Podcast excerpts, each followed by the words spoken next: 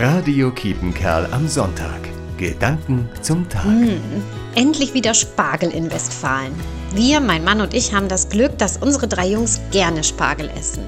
Am liebsten ganz klassisch mit Kartoffeln, Butter und Kochschenken. Und ab und zu ein bisschen verrückt mit Parmesan oder als Flammkuchen. Mit Spargel verbinde ich so ein ganz bestimmtes Gefühl. Es ist Sonntag, der Frühling glitzert und manchmal bin ich duselig vom Wein. Zusammen mit Opa über Bud und Terence lachen oder draußen spazieren gehen.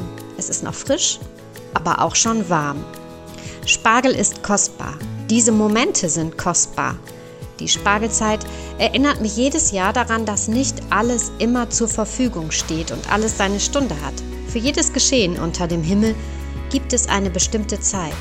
Mit diesem Schatz der Zeit selbst möchte ich gut umgehen. Christiane Mussinghoff, Osterwig. Radio Kiepenkerl am Sonntag. Gedanken zum Tag.